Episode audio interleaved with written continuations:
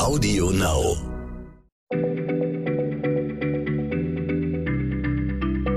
Schneller Schlau, der kurze Wissenspodcast von PM.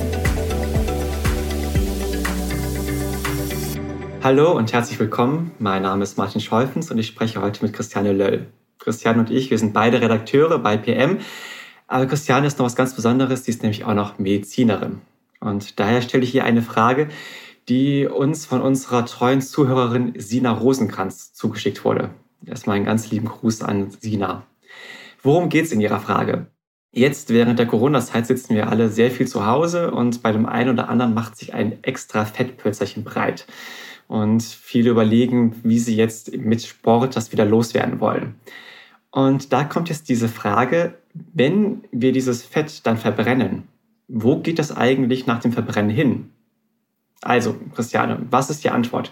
Meine Vermutung wäre ja, es geht einfach beim Stuhlgang raus aus dem Körper. Hallo Martin, ähm, nein, das ist falsch. Ähm, die richtige Antwort ist einfach und kompliziert zugleich, wie so vieles im Leben. In ganz knapp und einfach heißt sie, wir atmen das Fett aus und ein Teil verschwindet durch Körperflüssigkeiten wie Schweiß. Okay, wir atmen es aus, das äh, überrascht mich jetzt. Ich will es ein bisschen besser verstehen. Kannst du mir und den ZuhörerInnen das vielleicht noch ein bisschen ausführlicher erklären? Klar, ich versuche mal das recht einfach zu beschreiben und fange damit an, warum wir überhaupt diese Polster bekommen, okay?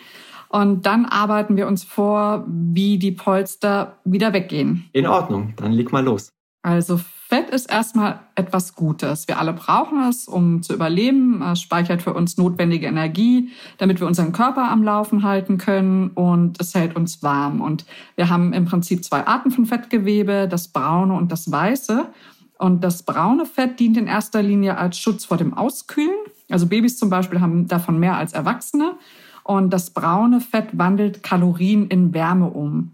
Und dann gibt es eben das weiße Fett und das speichert überschüssige Energie. Also es ist so wabbelig weiß-gelblich und das sind unsere eigentlichen Fettpolster. Es sitzt zum Beispiel am Bauch bei Männern und bei Frauen vielleicht eher an den Oberschenkeln und bei einem gesunden Erwachsenen mit einem Gewicht von 70 Kilogramm macht das Depotfett, so nennt man das, rund 14 Kilogramm aus. Also, aber das ist natürlich jetzt eine ganz vereinfachte Durchschnittsgröße. Und diese Energie, von der du da sprichst, das, die nehmen wir komplett mit unserer Nahrung auf, oder? Genau, also die steckt vor allem in Kohlenhydraten, Eiweißen und Fetten, die wir täglich zu uns nehmen.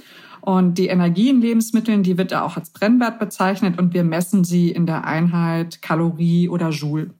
Und wenn wir nun diese Nährstoffe zu uns nehmen, dann wäre es ideal, nur so viel zu essen und zu trinken, wie der Körper eben braucht. Und bei Frauen sind das durchschnittlich 2000 Kilokalorien am Tag und bei Männern 2500. Und auch das sind natürlich jetzt vereinfachte Werte. Es kommt ja auch darauf an, was man so macht den ganzen Tag. Und dann sagen wir, wir verbrennen die Kalorien. Und alles, was der Körper aber nicht sofort braucht, beim Sport, beim Denken, bei körperlicher Arbeit am Fließband oder im Garten, das wandert in das Fettgewebe und wird dort gespeichert. Das interessiert mich jetzt. Wie wird das genau gespeichert? Wie muss ich mir das vorstellen? Also das Fettgewebe besteht aus Zellen, deren Anzahl schon in frühen Lebensjahren festgelegt wird. Also wenn wir zu viel Energie aufnehmen, bilden wir keine neuen Fettzellen, sondern wir füllen die bestehenden auf. Und das passiert in Form von Triglyceriden. Äh, das ist praktisch die Speicherform von Fettsäuren, die wir mit der Nahrung aufnehmen, und zwar über den Darm. Und Triglyceride sind ganz klassisch das, was wir als Fette oder in flüssiger Form als Öle bezeichnen. Ein Rückgrat aus Glycerin und daran hängen jeweils drei Fettsäuren. Und wir können Triglyceride aber auch aus anderen Nahrungsbestandteilen im Körper herstellen. Da ist dann die Leber entscheidend beteiligt. Äh, das würde jetzt zu weit führen. Und die bündeln sich in den Fettzellen zusammen und braucht der Körper irgendwo Energie, weil er nämlich nicht genug mit der Nahrung zu sich genommen hat, dann werden die Fettsäuren wieder freigesetzt und zu den Organen gebracht, die Energie brauchen. Und dieser Mehrverbrauch heißt, dass wir an die Fettpölsterchen rangehen, dass wir sie abbauen, dass wir abnehmen. Das habe ich jetzt einigermaßen verstanden, aber du hattest jetzt eben gesagt, dass wir das Fett nicht nur ausschwitzen, sondern vor allem ausatmen. Und das kann ich mir ehrlich gesagt immer noch schlecht vorstellen. Also wie soll diese kompakte, wabbelige, weiße, gelbe Masse an meinem Bauch unbemerkt aus meinem Mund wieder herauskommen? Wie geschieht das? Die Triglyceride, die bestehen aus Sauerstoff, Kohlenstoff und Wasserstoffatomen, also jenen Elementen, die auch Wasser und Kohlendioxid bilden. Und Forscher aus Australien haben vor einigen Jahren mal genau rumgerechnet. Während wir also Fett verbrennen, quasi abnehmen, bildet sich eben Kohlenstoffdioxid, CO2 und Wasser, H2O. Das CO2 gelangt über das Blut in die Lunge und 84 Prozent des verbrannten Fetts atmen wir praktisch als CO2 aus, als Kohlendioxid. Den Rest scheiden wir als Wasser aus, über die Atemluft, Schweiß oder Urin.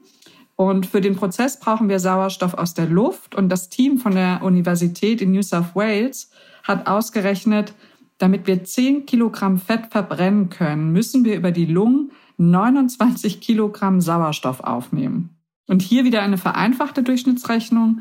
Jeden Tag atmet eine 70 Kilogramm schwere Person rund 17.280 Mal ein und aus, vorausgesetzt, sie atmet 12 Mal ein und aus pro Minute.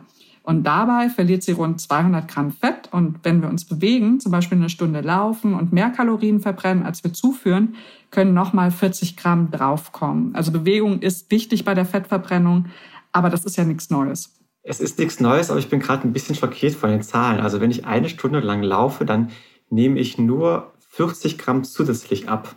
Das, da muss ich schon wirklich eine ganze Menge laufen, um abzunehmen.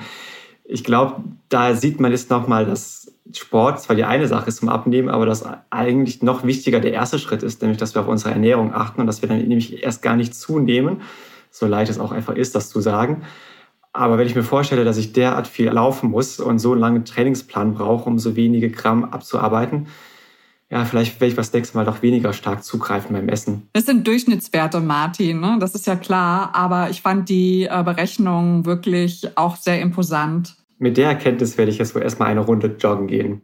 Vielen Dank, Christiane, für die heutige Folge. Und liebe ZuhörerInnen, alles Gute, bis zum nächsten Mal. Tschüss, bis zum nächsten Mal. Schneller Schlau, der kurze Wissenspodcast von PM.